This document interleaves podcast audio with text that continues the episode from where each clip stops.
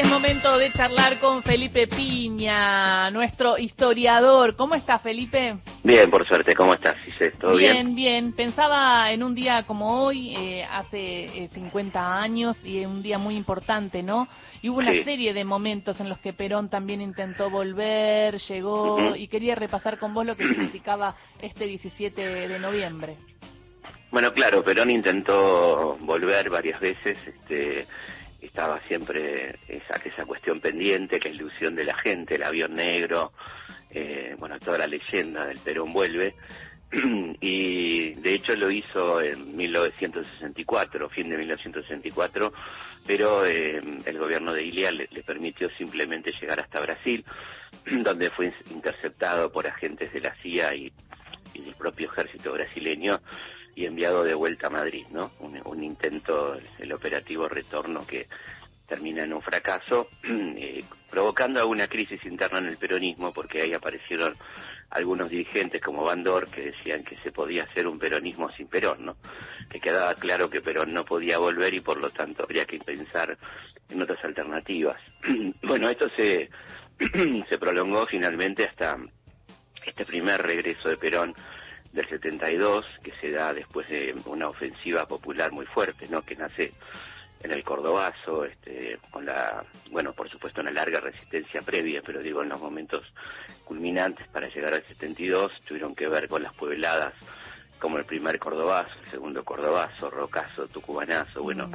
Rosariazo. Rosariazo, que fue el primero, fue antes del Cordobazo incluso, eh, que bueno, van acorralando a esta dictadura, hacen cambiar a dos presidentes, eh, a Unganía por el Cordobazo, a, a por el segundo Cordobazo llamado Vigorazo, este, el crecimiento de la protesta popular, la aparición de la guerrilla, bueno, todo esto que hace que finalmente la NUCE decida convocar elecciones para eh, marzo del 73, este, con algunas trampitas, ¿no? Como cláusulas proscriptivas, como siempre había hecho la, el partido militar asociado a los civiles con respecto al peronismo, como por ejemplo que Perón, si no estaba en el país antes del 25 de agosto del 72, no iba a poder ser candidato, ¿no?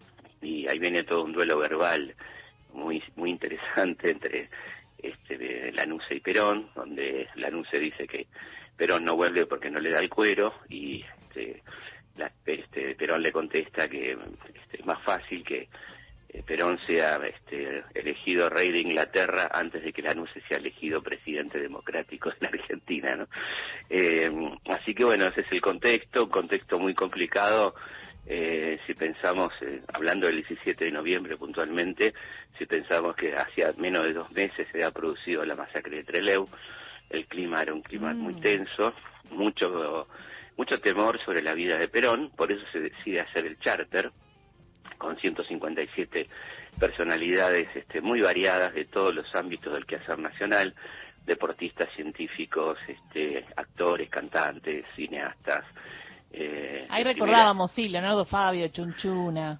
Sí, Marilena Ross, este, bueno, muchísimas San Filipo, qué sé yo, había de todo, ¿no? Este, Boxeadores, este, deportistas, y mm, la idea era, bueno, establecer una especie de escudo humano, ¿no? Si si bajaban ese avión, este, mataban a, a 157 referentes de la Argentina de primera línea, ¿no? O sea, eso también fue un hecho muy interesante, de toda esa gente que se arriesgó a ir a buscar a Perón y traerlo, ¿no?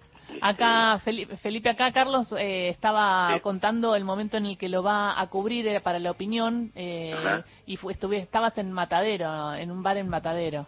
Sí, sí, ahí me mandaron a a averiguar cómo era el clima, ¿no? De ese momento. Y la verdad que, que fue fantástico, ¿no? También el clima. Sí. Y sí, claro, la gente estaba con una, con una ansiedad, con una emoción, ¿no? Tremenda. Había sido, eh, la CGT había decretado un paro y, y el gobierno decretó un asueto, este, así que había una parálisis en el sentido de la mm. actividad este, comercial y fabril y bueno, mucha gente se decidió ir a buscar a Perón, ¿no? Porque había un temor de que le pasara algo y esa fue la este, esa marcha heroica hacia Ezeiza, la del 17 de noviembre, un día lluvioso, como recordarás, Carlitos. Sí, claro.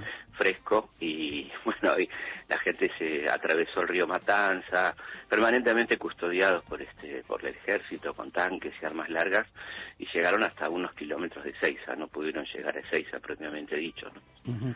Y eh, te quería preguntar una cosa, ya que lo mencionaste. Lo del avión negro, ¿no fue también un invento de Perón? ¿Algo que Perón lanzó alguna vez en, en su exilio? Exactamente, fue, fue en, Ciudad Colón, Panamá, que era, él, estaba viviendo al lado de una base norteamericana donde había un avión negro, que era un avión que usaban los yanquis para andar a saber para, para qué, y él empezó a bromear con eso de que iba a volver un avión negro a la noche, para que nadie lo viera, ¿no? Y así iba a volver a la Argentina con un avión negro. Claro, en un avión Negro. Muy bueno. Claro, donde cuando todos los gatos son pardos sería. Claro, y era la onda. Perdón, te sigo con tos. Sí, no, eh, tosé tranquilo, tosé tranquilo que así. Toma un poco de agua, por favor. por favor, por favor. Bueno, eh, pero eh, es, es un momento muy importante en la historia eh, y, eh, y, mm, y, también en, lo que significaba para el peronismo, ¿no? Totalmente, era, era la época donde Perón usaba, o los peronistas usaban seudónimos tipo P5, el hombre, ¿no? Este Juancito, bueno, todo para no nombrar a Perón porque estaba vigente el decreto 4161 que prohibía nombrarlo y había muchas bromas en ese sentido. Y lo del avión negro era genial porque era volver de noche un avión negro para que nadie lo vea, ¿no? Bueno, y después este, un grupo de destacados teatristas argentinos eh, escribieron una obra, se reunieron para escribir una obra, Cosa, Alax, Migliana, se llamaba El avión negro, ¿no? Que partía, que partía de esa superstición instalada por el mismo Perón, ¿no? Exactamente, todo el mito en torno a retorno fue fantástico y nació la famosa consigna Perón vuelve, ¿no? Que, que era este, este, el uso de el cambio de, del Cristo vence, el símbolo de Cristo vence, esa cruz se transformó en la P, ¿no? Exactamente. Así es. Bueno, gracias por compartir y recordar ese momento histórico, lo que significó ese 17 de noviembre de 1972. Bueno, un abrazo muy grande para los dos. Abrazo, cuídate. Felipe Piña pasó por Radio Nacional.